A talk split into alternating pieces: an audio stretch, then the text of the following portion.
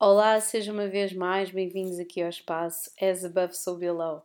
Eu espero que vocês tenham tido uma, um fim de semana extraordinário, que tenham conseguido aproveitar aqui estas, estas temperaturas, uh, que isto já parece verão, não é verdade?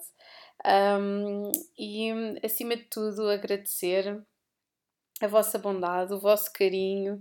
Uh, eu sinto-me verdadeiramente uma sortuda por todos os dias poder investir uh, um pouco do meu tempo a fazer isto, um, que, é, que é um projeto uh, que eu sinto que, que efetivamente com a, com a vossa presença fará toda a diferença, não só agora, mas daqui a muitos anos. E portanto, muito obrigada por participarem e por partilharem e por procurarem para sugestões ou uh, para perguntas ou para leituras, o que quer que seja, é sempre um gosto e um prazer muito grande um, poder ajudar-vos na vossa caminhada, porque ao mesmo tempo eu também estou a, ajuda, estou a ajudar-me a mim mesma na minha. E portanto é, é neste neste intrusar, não é? De, de, de existências que, que torna isto interessante. Uh, e muitas vezes eu, tenho tanta gente a perguntar-me, oh, Margarida, e depois um dia existe aqui uma verdade qualquer, uh, absoluta, uh, que determina que tudo isto é uma grande falácia, não quero saber. Um, acho que Uh, existe verdade suficiente, suficiente nas nossas intuições e naquilo que nós sentimos e naquilo que nós vemos, não de forma cega, mas ouvirmos da forma mais lúcida possível, não forçando a, a, a coincidências, nem forçando narrativas. Um, e só o exercício criativo de pensar uh, e sobre várias probabilidades, uh, sinto que é é para mim a coisa mais importante. Um, porque expande, está, está sempre a expandir, tal e qual como o universo está sempre a expandir, ok? Um, portanto, dito isto, hoje o episódio, uh, bem como tudo o que irá sair uh, daqui para a frente, vai ser uh, muito rápido, muito sucinto, muito objetivo. Há tanta coisa para fazer e na última semana não foi possível fazer, estive a fazer outras coisas, estive a aproveitar outros momentos. Um, e esta coisa boa é porque os momentos de pausa dão sempre aqui um, de certa forma, uma, um momento para, para relançar forma criativa uh, o, pró o próximo episódio, a próxima ideia. Um, e hoje, obviamente, que o episódio, isto é a primeira parte, a segunda parte vai estar só no YouTube, não sei se depois terei tempo para colocar aqui no podcast também. Uh, mas esta primeira uh, parte é sobre uh, os eclipses de 2023.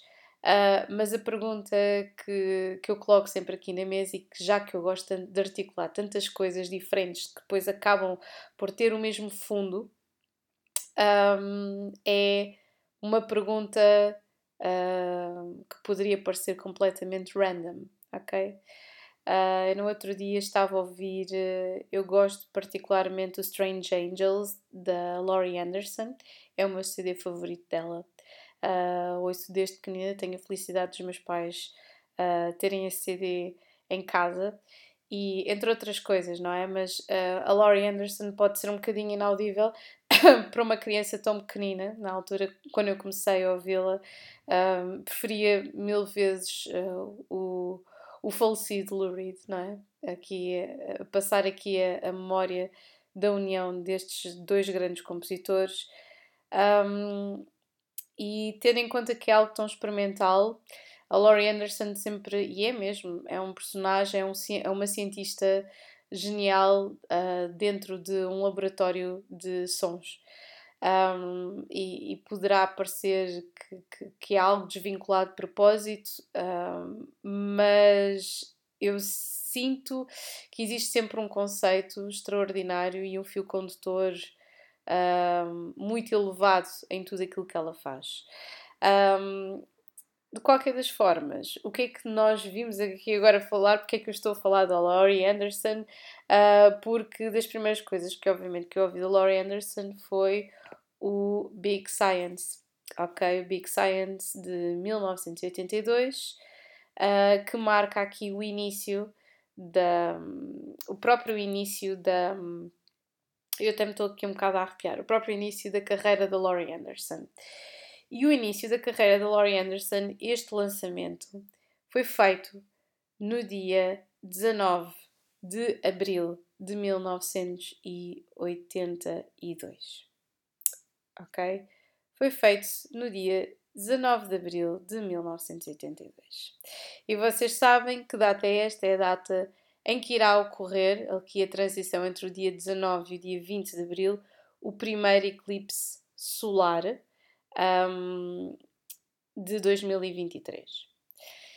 Eu, antes de me lançar nos eclipses, e tendo em conta que eu fiz, uh, fiz aqui um, um workshop, e foi o meu primeiro workshop, e estou muito feliz.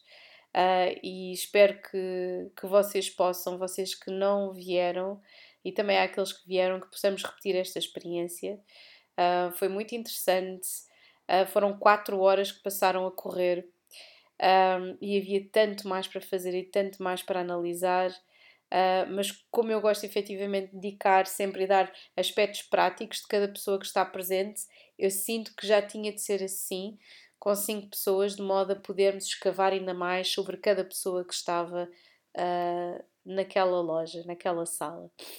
Um, e então eu antes de, de mergulhar aqui na, no significado, uh, de, das, das, uh, dos, do, dos próprios eclipses e só vou falar aqui, vou falar passando os quatro, vocês já sabem, e vou mergulhar principalmente no primeiro uh, e falar aqui efetivamente da, do impacto que tem em cada signo e já sabem, terão de um, pesquisar sempre sobre o vosso signo solar, o signo lunar e o vosso ascendente para que uh, possa haver aqui uma interação de, uh, de noções que estão a mudar profundamente nas vossas vidas, ok?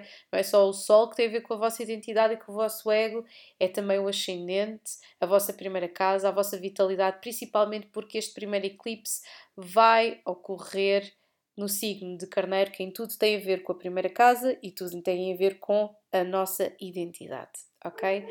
Portanto, vamos continuar aqui nestas sincronicidades, como eu costumo chamar, e elas surgem simplesmente, é uma coisa tão uh, aterrorizante como eu estou a ouvir o Big Science e de repente, deixa-me cá ver quando é que isto saiu, pumba, 19 de Abril. Uh, ok, e então deixa-me deixa pesquisar, deixa-me afundar aqui um bocadinho mais nisto, que interessante. Um, e entretanto estava a fazer pesquisa sobre os ciclos saros, que marcam efetivamente aqui a ciclicidade um, dos eclipses e que acabam por conseguir prever a ciclicidade dos eclipses. Uh, e a origem desta história toda de um, como é que isto foi possível, como é que foram feitos os primeiros cálculos. E cheguei até a, uma, a um elemento histórico, diga-se de passagem, que eu já tinha ouvido falar uma vez no documentário, não sei se vocês ainda são do tempo de, mas havia um, um, uma série documental que passava sempre a todos os sábados, às 22 horas, no Canal 2, durante o final dos anos 90 e início de 2000, que se chamava O Lugar da História. Um, e o Lugar da História tinha documentários extraordinários, muitas coisas da BBC, e uh, eu era completamente viciada uh, nos documentários e adorava ver, ok? Uh, e lembro-me de falarem de uma máquina, uma, uma, uma máquina de anti-citra. Uh, e vocês perguntam-me, Margarida, o que é que é uma máquina de anti-citra? Foi uh, literalmente uh, um pedaço, um objeto, um um despojo. Eh, durante muito tempo, esta máquina esteve literalmente enterrada no oceano, ok? Foi descoberta, um, foi descoberta ali entre a ilha de Citra e a ilha de Creta em 1901 um, por alguns mergulhadores. Só que vocês sabem como funciona a história. Não, não foi só descoberto este artefacto, não foi a única coisa a ser descoberta. Uh, como havia bastantes uh, coisas uh, aparentemente mais valiosas, não é? Estátuas e etc., às quais foram logo dadas imenso destaque na altura, este artefacto ficou esquecido. Foi datado do, do, do século I a.C. e foi completamente esquecido. Um ano a seguir desta descoberta, um, houve um arqueólogo que reparou que este artefacto não era só assim um pedaço de bronze todo, um, todo um, destruído e começou a olhar para porque estava muito corroído e, e, e, e, o bronze, como vocês sabem, é um material e daí será às vezes difícil percebermos alguma, alguma coisa de como funcionavam mecanismos ou invenções uh, científicas desta época específica, porque o bronze é altamente uh, reciclável, não é? Acaba por, des, por desvanecer, acaba por desaparecer. E então um, existem poucos artefactos que tenham sobrevivido nesta época ou então sobreviveram em péssimo estado. Um, o que acontece é que começou-se a ver um ano depois que isto tinha uma engrenagem, que parecia um relógio, mas as pessoas começaram logo todas a bater mal e a dizer: não, não pode ser, não pode ser um relógio, porque toda a gente sabe que os relógios só foram inventados muito mais tarde. Uh, não, isto deve ser uma roda, qualquer coisa que foi parar ali abaixo e que não tem assim grande importância, ok? E agora é que entra o Big Science da Laurie Anderson, não, ela não revolucionou nada na perspectiva do que é uma máquina de anti-citra, mas em 1958 houve um físico chamado Derek de Sola Price, que é exatamente o historiador e cientista que cunhou a expressão Big Science para designar efetivamente toda a ciência que, uh, e obviamente todo o desenvolvimento que a ciência em si recebeu e conseguiu um, expandir logo após e durante a Revolução Industrial. Ok? Portanto, este homem decidiu, 50 e tal anos mais tarde, um, olhar para esta máquina e tentar perceber do que é que se tratava. E percebeu que não só era um relógio, Uh, e, e, nesta altura é preciso nós esquecermos um bocadinho. Esqueçam o astrolábio, esqueçam, um, esqueçam a esfera armilar, esqueçam os planetários, uh, os discos de Sabu, todas essas, todos esses elementos históricos uh, que nos disseram que, um, que eram absolutamente revolucionários ao interpretar os céus e ao tentar prever o que quer que fosse, ou a ciclicidade do movimento dos planetas. Este Dr. Derek, um, e é aqui que eu acho interessante também esta, esta coincidência, vou perder aqui parênteses. O CD da, da Laurie Anderson estreou no dia 19 de abril. Tem uma música que se chama Example number example, example number 22. E este example number 22 acho que é interessante porque este senhor Derek nasceu no dia 22 de janeiro de 1922. Uh, ah, nada disto é por acaso. No próprio uh, workshop que eu fiz, estivemos a falar sobre os números mestres e a importância de olharmos para os números mestres, no nosso número de vida, nosso número de expressão, um, nos pináculos que podem ser calculados e que marcam os nossos quatro momentos mais importantes e de viragens, quatro fases diferentes da nossa vida. Um, e o facto da Laurie estar sempre tão interessada um, na, no conceito e naquilo que significa a comunicação e a linguagem não tivesse ela nascido no dia 5 de junho, em que temos aqui uma, uma, uma típica geminiana, não é?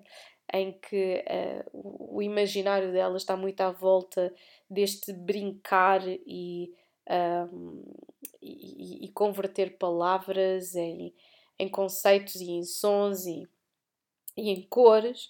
Uh, e isto começa, obviamente, com uma introdução que é praticamente imperceptível para a maior parte das pessoas, a não ser que vocês falam, falem uh, fluentemente alemão.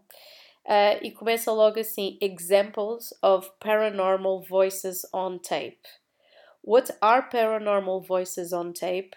They are voices of unknown origin. They are paranormal voices on tape.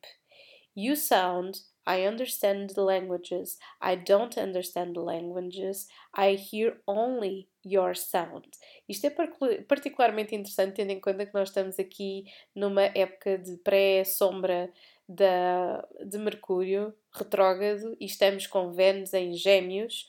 Um, e, e tudo isto, toda esta envolvência de nós tentarmos discernir uh, estas energias e do que é que significa o eclipse, estes próximos quatro eclipses, mas este primeiro na nossa vida é particularmente interessante. É quase como se tivéssemos e fôssemos Mr. Derek de La Sola Price a tentar perceber que informação é que podia, peço desculpa, é que podia retirar efetivamente desta, desta máquina de anticitra. E então começou-se a perceber que isto não tinha só um engenho, tinha três, três pequenos engenhos encaixados uns nos outros uh, e que devia ter ponteiros. Um, eu vou-vos passar também uma simulação que foi feita em computador de como é que deveria esta, esta, esta máquina funcionar. Existem várias, existem várias teorias. Uh, as primeiras foram efetivamente aqui entre os anos 50 e 70, depois houve um físico italiano em 1996 uh, ah, que, um, que decidiu, uh, de certa forma, reformular esta, esta ideia de que isto era um, uma, uma, um planetário que podia ser um calendário. Não, isto não era só um calendário, isto também era um, um era um, era um, foi, era o primeiro computador analógico da história que conseguia prever, tinha 30 rodas dentadas e conseguia prever com uma exatidão alarmante o acontecimento de uh, aspectos uh, cósmicos, entre eles os eclipses, ok? Um, é muito interessante uh, aqui nós pensarmos que uh, a aflição ou a necessidade uh, aguça o engenho, porque os eclipses eram vistos pelos antigos, vamos chamar-lhes antigos, não é? Uh, como algo que trazia acontecimentos particularmente negativos, ok? Porque eram viragens, são sempre viragens inesperadas e normalmente é muito, é muito uh, uh, interessante perceber como o inesperado é sempre conotado como negativo. Uh, isto é outro, é outro ponto interessante. E depois a pergunta era: quem é que construiu este, esta engrenagem, não é? Porque ainda para mais, se esta hipótese foi colocada em primeiro lugar pelo homem que cunhou o termo Big Science. como, se, como, se, como se a grande tecnologia tivesse sido criada a partir do século XIX. Deixa-nos aqui num impasse muito grande, não é? Porque estamos sempre a tentar perceber com que tecnologia é que foram construídas as pirâmides, uh, se estávamos em contacto com deuses ou com extraterrestres, uh, quais é que serão efetivamente as origens do mundo, uh, de quem é que nós descendemos porque existe tanta informação por completar entre a altura em que existia supostamente um macaco e que nós começámos a ser o Homo erectus e o Homo habilis, que esses saltos estão todos muito mal explicados, que nós começamos a tentar perceber, então, mas quem é construiu este, este, este computador? Quem é construiu esta máquina? Quem é que, quem é que porque isto aparentemente, e de acordo com os vários cientistas que analisaram nos últimos 50 anos, isto é uma máquina aparentemente perfeita. Não existe um único, um único, uma única peça que não esteja aqui com um propósito específico. Ok? É um design perfeito. Um, e é, é pena e ao mesmo tempo é bonito pensar que o facto do bronze ser reciclável é quase como se tivesse havido toda uma história que não é suposta ser conhecida porque se calhar nós não iríamos fazer bom uso desta desta desta tecnologia. Uh, o que é que é considerado tecnologia? Não é verdade?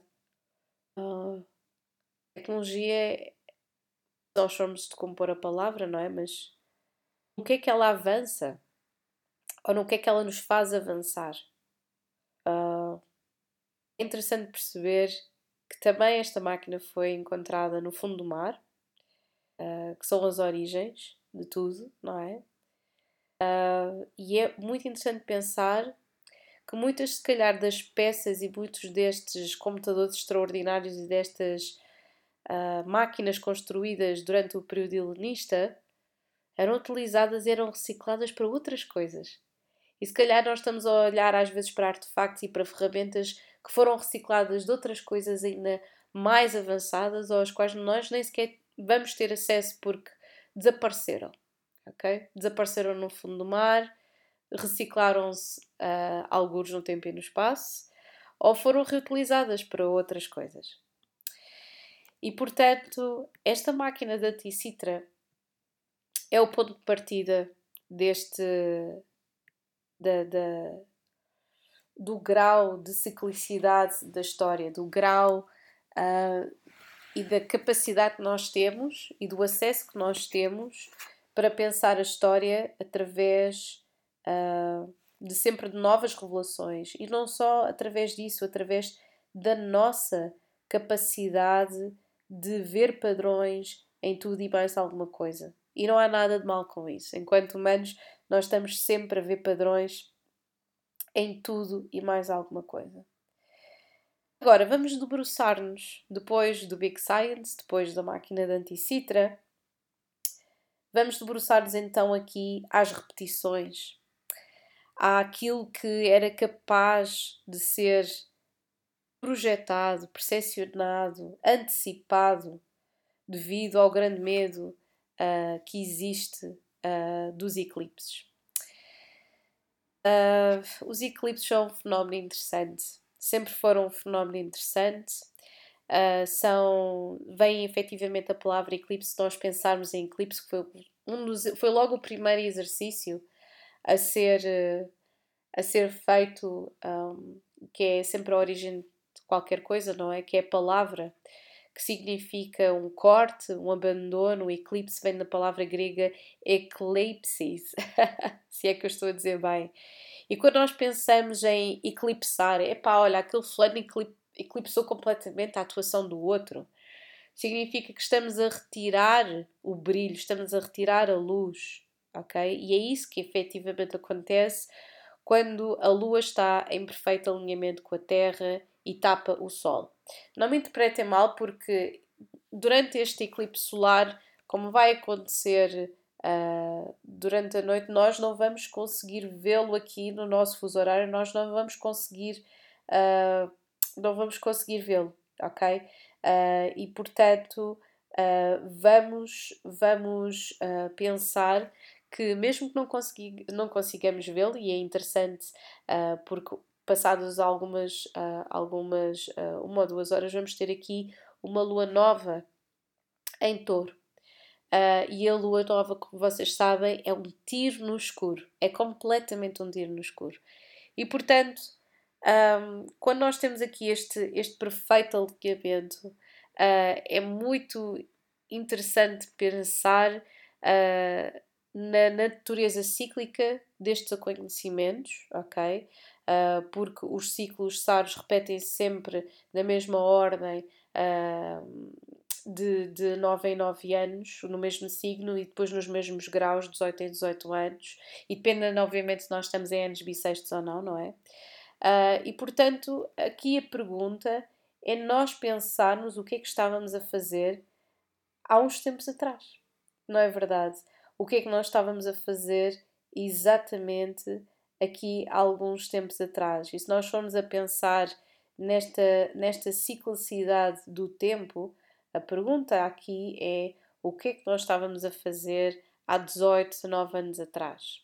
Ok? O que é que nós estávamos a fazer exatamente no dia 14, 15, 16, 17, 18, 19, 20, 21, 22, 23, 24, até chegarmos ao final do mês, porque vocês sabem que uma semana antes e uma semana após o eclipse existem sempre, é quase como se fossem as réplicas do tremor de terra. Existem sempre, uh, existem sempre consequências, ok? E portanto, o que é que vocês estavam a fazer precisamente em 2004? O que é que vocês estavam a fazer em abril de 2004? Ok? E vamos pensar no significado deste, deste retornar aqui a abril de 2004. Ok? Vocês sabem que uh, esta repetição que é feita uh, destes ciclos uh, está na proximidade efetivamente do Sol e da Lua dos nodos lunares. E os nodos lunares, como eu já tinha explicado, são sempre pontos, e as pessoas tentam sempre perceber, mas onde é que estão os nodos lunares? São pontos imaginários e que são calculados a partir do encontro de linhas igualmente imaginárias formadas pelo arco lunar e pelo arco solar, ou seja, os arcos que são traçados pelo movimento aqui uh, do arco solar que demora um ano, não é verdade? E o da Lua que demora 28 dias. Quando existe um encontro essas duas linhas, é que existe 18 em 18 meses a mudança dos nodos lunares, ok? E os eclipses estão-se efetivamente nessa altura quando existe uma lua nova ou quando existe uma lua cheia, ok? E quando é a lua nova é um eclipse solar, quando é uma lua cheia é um eclipse lunar. Uma vez mais, não me interpretem mal, porque as pessoas adoram eclipses solares, é quando existem efetivamente aqui o um maior impacto em termos visuais, não é? Uh, mas uh, os eclipses lunares, normalmente, desculpem, estou assim um bocado feiosa por causa aqui de umas, umas alergias estão no ar. Limpezas de primavera, bem vos quero, não é? Um, mas, um, como eu estava a dizer, os eclipses lunares normalmente são aqueles uh, que têm o maior impacto. Que é quase como se os eclipses solares começassem qualquer coisa e os eclipses lunares terminassem qualquer coisa ou é o auge de qualquer coisa, porque está efetivamente a corresponder a essa mesma energia, às características da lua cheia, ok? E portanto, um, o, que é que, o que é que nos traz aqui este eclipse solar, ok? Este eclipse, depois desta pequena explicaçãozinha, o que é que nos traz aqui este eclipse solar? O eclipse solar traz-nos um momento de reintrodução do nosso ego ao mundo, ok? Lembram-se de eu ter falado sobre os graus anaréticos a pedido de uma das, de uma das ouvintes do, do, do podcast, uh, que apresentou uma carta particularmente interessante com vários planetas, um, com vários planetas em signos com os 29 graus. Uma carta muito interessante. Uh, um beijinho, Cristina, se me tiver a ouvir. O que acontece aqui é ao termos um eclipse, e para mim vocês já sabem, eu olho sempre, ok, um eclipse, 29 graus, anaréticos, 2 mais 9, 11, uh, que é o número mestre, como vocês sabem, e o número mestre de 11 duplica a individualidade, duplica o 1, ok? Um, e ter, termos isto em carneiro, a mim diz muito. Uh, e sinto que para todas as pessoas isto vai ser efetivamente o mesmo, a mesma energia. Que é nós termos aqui uma reviravolta que nós já sentimos nas últimas duas semanas, como eu estava a dizer, vamos continuar a sentir na semana seguinte. Um, mas também não é só uma reviravolta naquilo que nós sentimos que nós somos, mas a forma como nós vamos ter que, que transmitir este novo eu ou a forma como nós vamos fazer pazes ou gerir o nosso novo eu, ou novas dimensões, ou alguma coisa que faz parte de nós a partir a partir desde, desde mesmo agora, ou desde há pouco tempo para, cá, ok? Poderá ser qualquer coisa, poderá estar relacionado com família, uh, parabéns, vão ser pais ou mães, poderá ser relacionado com o trabalho, parabéns, agora vocês estão a trabalhar nisto, ou terminaram a universidade, ou decidiram que queriam uh, perseguir uma carreira enquanto, não sei, engenheiros, qualquer coisa do género. Uh, poderá estar relacionado com um, o vosso, uh, as vossas capacidades criativas. A partir de agora vou ser mais ou menos, vou ser isto, vou determinar isto, vou colocar toda a minha motivação e a minha capacidade, porque já estou mesmo, mesmo ou mesmo desligada de quem eu era, ou estou a fazer pazes de quem eu era. Eu enterrei um assunto familiar. Eu consegui reconhecer-me com esta com algo que parecia uma, um handicap ou algo que eu achava que me faltava, mas isto faz de mim alguém único. É o que estes eclipses trazem, mas nunca nos trazem esta mensagem de bandagem, atenção. Não é como eu estou aqui a dizer, tipo oráculo, parámos aqui nos 31 segundos e de repente, 31 minutos e 9 segundos, peço desculpa, e de repente já temos aqui revelações uh, entregues de bandeja num podcast. É por isso que eu não tenho paciência para propaganda em podcast, gosto mais de partilhar ideias avulsas como se fosse um oráculo e se fizer sentido para vocês, muito bem, se não fizer, é porque este podcast já não era para ser ouvido por vocês. Um, e então, como eu estava a dizer, isto não é entregue de bandeja. Isto existem sempre situações de teste uh, que são geradas pela nossa própria noção e desejo inconsciente e necessidade de aprendizagem. Quanto mais nós reprimirmos, quanto mais nós nos afastarmos de um desafio, mais ele volta com mais força nos três eclipses seguintes. Ok? Principalmente, eu estou a falar com muito, muito, muito carinho para todos aqueles uh, que têm posicionamentos solares ou noutros planetas quaisquer que eles sejam, um, em signos um, cardinais, que é o caso de Carneiro, onde se vai dar este eclipse, o signo oposto, que é Balança, Caranguejo um, e Capricórnio, ok? E depois, obviamente, todos aqueles que estão a ocupar aqui posições de destaque em trânsitos uh, que estão aqui em ação, como é Plutão em Aquário, portanto, um beijinho para todos os aquarianos, Saturno em Peixe, beijinhos para todos os peixe, peixinhos e, obviamente, os leões que estão na oposição e Virgem que estão aqui também na oposição. O Nodo Lunar Sul continua em Escorpião. E um beijinho também para o outro signo fixo que é Touro, ok? Por causa do Nodo Lunar Norte, ok? Uh, portanto, todos estes signos Sinto que, se calhar, uh, Sagitário, Capricórnio, embora a natureza de Capricórnio também vai aqui mais às raízes e situações eh, inesperadas que poderão estar a acontecer. Um, gêmeos, uh, existe aqui uma.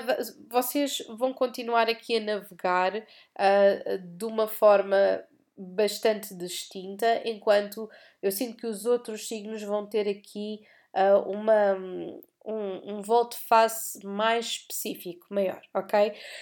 Vocês já sabem que isto, obviamente, isto acontece sempre em casas uh, distintas, não é? A incidência do eclipse lunar em Carneiro vai ser na primeira casa, em Touro vai ser na décima segunda, em Gêmeos na décima primeira, em Caranguejo na décima, em Leão na nona, em Virgem na oitava, em Balança na sétima, em Escorpião na sexta, Sagitário na quinta, Capricórnio na quarta, Aquário na terceira e Peixe na segunda. Portanto, para estes signos todos, esperem novos começos, mas também é quase como se fosse aqui um começo do fim. É como se estivessem a dizer: Ok, eu tenho de aceitar esta nova realidade, eu vou aceitar esta realidade confrontando-me com esta realidade. O que é que faz de mim eu estar a viver isto que eu estou a viver neste preciso momento? Ou eu tinha uma noção que eu deveria ser assim ou poderia ser assim.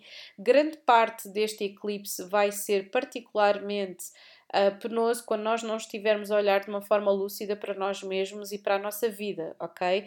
Porquê? Porque nós temos que ir on em Carneiro, ok? Temos Júpiter em Carneiro. É quase como se o eclipse solar estivesse a meter literalmente o dedo da ferida em cima de Quiron, que é a nossa, a, a nossa ferida e a nossa cura simultâneas, porque temos Júpiter que expande tudo aquilo que toca. E portanto, se temos isto, está a engrandecer por completo este efeito, ok? Está completamente a engrandecer este efeito. Temos Carneiro, que vai estar efetivamente a gerir da melhor forma a sua identidade. Não se deixem perder no mar de desafios que vocês estão a enfrentar. Touro está relacionado com a 12 casa, uma vez mais a escavarem o vosso inconsciente e a fazerem pazes com o vosso passado. É quase do género: o passado não me define, eu defino-me a mim mesmo. Gêmeos, 11 casa, a importância da comunidade. Uh, poderão haver aqui, eu sinto que vocês estão a tentar fazer pontos com outras pessoas e não deixar que haja uh, absolutamente nada nem ninguém que vos impeça, ou um relacionamento passado que vos impeça de estabelecer relações com significado e com confiança com outras pessoas, ok? É ou melhor, gêmeos, peço desculpa, a décima primeira casa é para gêmeos, não é para touro. Portanto, gêmeos, vocês estão aqui a tentar escavar uh, e, e, tentar associarem-se com comunidade e também não é só com comunidade, com os vossos sonhos, ok? Caranguejo, décima casa, questões aqui muito importantes e muito específicas relacionadas com trabalho e com carreira, ok? Leão, nona casa, está relacionado com a expansão, com o estudo e com a vossa filosofia de vida. Virgem, oitava casa, tem a ver com impostos, situações legais, mudanças, tem a ver com a intimidade, a vossa capacidade de sentirem prazer na vossa vida, de, uh, de encaixarem com as vossas necessidades em, em, ao nível sexual, ok? Também este eclipse é literalmente porque o eclipse eclipsa, mas ao eclipsar tem que evidenciar que já havia qualquer coisa a brilhar. E portanto, se nós vamos às catacumbas de daquilo que está a acontecer ou daquilo que nós queríamos esconder, nós também temos que nos confrontar com essa sombra, ok? Balança, sétima casa, coisas complicadas aqui em cima da mesa que estão relacionadas com parcerias e com relacionamentos amorosos. Escuro poderá ser aqui um volte-face relativamente a um casamento, a um relacionamento amoroso. Escorpião, Sexta casa está relacionada aqui com a rotina e o trabalho, com a vossa saúde. Por favor, não se drenem, não se. Eh, eu sinto que vocês vão começar a perceber onde é que têm que investir a vossa energia de forma específica, ok? Sagitário, quinta casa, está relacionada aqui com crianças, com família, com a vossa criatividade, com, com a vossa felicidade, diga-se de passagem. Uh, e portanto, eu sinto que se calhar a vossa noção de prazer vai mudar. Se calhar a vossa noção de prazer era ser até às tantas da noite e agora se calhar é estar em casa com a vossa família, estar em casa com os vossos filhos, é estar em casa em criar coisas que vocês sintam que têm significado. Ok? Capricórnio, quarta casa, lá está. Se calhar vocês queriam investir, uh, Capricórnios queriam investir se calhar mais no trabalho, se calhar vocês estão a recuperar um sentido de identidade que está profundamente uh, enraizado na vossa família, na vossa casa, em coisas que vocês querem plantar, em coisas que vocês querem ver evoluir à vossa frente, pessoas com as quais vocês querem estar. Aquário, terceira casa, está relacionado com vizinhos, com irmãos, com comunicação, com expressão, e eu sinto que vai haver aqui uma mudança importantíssima na forma como vocês comunicam a vossa identidade ao mundo, a forma como vocês comunicam com os outros, a forma como vocês englobam e, uh, acabam por acomodar os outros na vossa vida. E depois, por fim, temos peixes. Temos aqui a segunda casa. Uh, é aqui uma organização muito grande em termos de finanças, dinheiro, do vosso próprio valor, porque a segunda casa corresponde a touro, e portanto, se calhar o vosso valor e a vossa percepção de amor próprio e o vosso valor está a mudar, ok? Agora, por fim, antes de eu terminar aqui este episódio, que já vai aqui com 39 minutos e 10, e após ter falado sobre o significado deste, uh, deste, uh, deste eclipse, os outros acho que vão ficar para as próximas núpcias, bem que vocês já sabem uh, em que, por, por que ordem é que vai, vão acontecer. O primeiro é um eclipse solar em Carneiro, depois temos aqui um eclipse lunar a 5 de maio em Escorpião. Depois temos um eclipse solar em balança no dia 14 de outubro e, por fim, um eclipse lunar em touro a 28 de outubro. Adoro a forma como que, uh, com que estes e sobre que Uh, sobre que energia é que estes eclipses acontecem. O primeiro é aos 29 graus, o segundo é 14 graus, portanto, o primeiro é como se fosse juntar o 2 mais 9 dá 2 que é o equilíbrio, o eclipse lunar é aos 14 graus, o 5, que significa mudança, o eclipse solar de balança vai dar outra vez aos 2 graus, é aqui o equilibrar, estão a gostar? O equilibrar de qualquer coisa, e o eclipse lunar em touro vai, dar, vai acontecer aos 5 graus, outra vez uma mudança. Portanto, temos aqui muitas coisas em que pensar ainda sobre o eixo de touro, escorpião e carneiro, balança. O que acontece é que vamos ter que rever muitos hábitos e cortar, se calhar, com pessoas, com hábitos, com lugares, uh, tentar perceber uh, de que forma é que este corte, porque é como eu costumo dizer, os eclipses é quem não é de cena, sai de cena, como costuma dizer a minha mãe, uh, e existem certas pessoas que vão sair ou certas situações que nós vamos sair da nossa vida e não podemos vê-las como uma perda, mas como um ganho para nós crescermos mais, para nós conseguirmos expandir-nos, ok? E é por isso que nós temos aqui esta reformulação este, este reformular deste Kira, nós percebermos porque é que nós estamos a crescer tanto, ou porque é que estamos a crescer de forma negativa, porque é que estamos a, a investir de uma forma negativa. Este Júpiter não pode expandir-se de forma cega, ok? Isto é uma energia extraordinária em termos individuais, em termos coletivos é particularmente perigosa.